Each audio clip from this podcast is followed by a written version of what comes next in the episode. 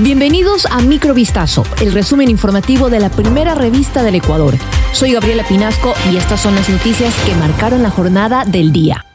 María de los Ángeles Duarte reapareció desde Venezuela tras fugarse de la Embajada de Argentina en Quito el pasado 10 de marzo. La exfuncionaria del correísmo, condenada por el delito de cohecho, reveló detalles de su escape y los motivos para aceptar una entrevista con Telesur. Textualmente Duarte señaló, lo que le correspondía al Ecuador era darme el salvoconducto pero en vista de que se negó, no me quedó otra alternativa que abandonar la embajada y buscar mi propia salida. La noticia sobre la fuga de Duarte salió a la luz el lunes 3 de marzo, pero ella reveló que huyó del país el viernes 10 de marzo. Aprovechó ese día porque era cuando menos personal acudía a la embajada de Argentina en Quito.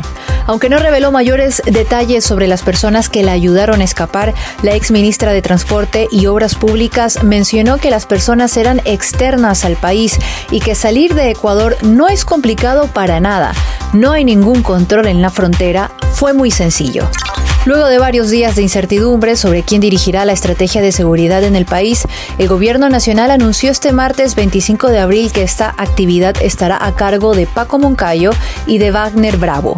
El exalcalde de Quito, Moncayo, ocupará el puesto de consejero de gobierno para la seguridad nacional, mientras que Bravo será secretario de Seguridad Pública y del Estado.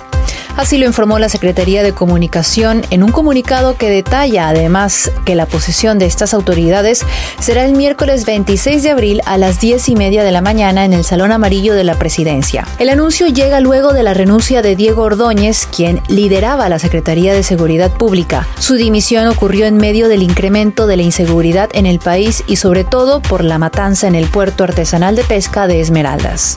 Por amenazas contra su vida, un periodista tuvo que abandonar el territorio ecuatoriano. Se trata del segundo caso de exilio reportado en lo que va del 2023.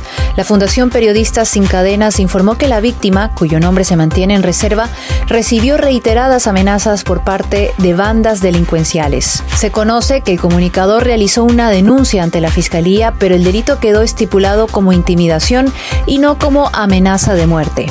Además, se detalló que el pasado 13 de abril a las 9 y 37 de la mañana, la víctima llamó a una abogada del Consejo de Comunicación para informarle sobre la amenaza. El periodista consultó si existía la posibilidad de hacer una denuncia por vía telemática porque temía salir de su vivienda, pero la abogada le habría indicado que eso no sería posible y debía realizarla de manera presencial hallan los restos óseos de una niña reportada como desaparecida junto a su madre el pasado 5 de enero del año 2020. La Fiscalía informó sobre el hallazgo este martes 25 de abril en el bosque de Alaqués de la Tacunga, en la provincia de Cotopaxi. Según la institución, los restos óseos presuntamente pertenecen a Madison A.O., una niña de 6 años reportada como desaparecida hace 3 años. El pasado 8 de marzo, agentes de la Fiscalía y del municipio de La Tacunga ejecutaron un operativo de búsqueda en el que encontraron los restos de la madre, Nelly Alexandra O. Por este caso fue procesado segundo Ángel T., quien habría confesado el doble crimen y señaló el lugar en donde dejó los restos. El macabro recuento de víctimas continúa en el bosque de Shakahola, en el este de Kenia, en donde se hallaron este martes otros 16 cadáveres de miembros de una sexta que promovía el ayuno extremo para supuestamente conocer a Jesús y llevan ya un total de 89 muertos. Este balance entre los cuales figuran niños es provisional. Las autoridades siguen buscando en este bosque de más de 300 hectáreas cerca de la ciudad costera de Malindi en busca de otras fosas comunes. El terrible descubrimiento ha conmocionado a toda la nación y el presidente William Ruto prometió tomar medidas contundentes contra aquellos que utilizan la religión para promover sus actos atroces. De visita en la zona de búsqueda, el ministro del Interior advirtió que el balance de víctimas podría subir. Esto fue Microvistazo, el resumen informativo de la primera revista del Ecuador.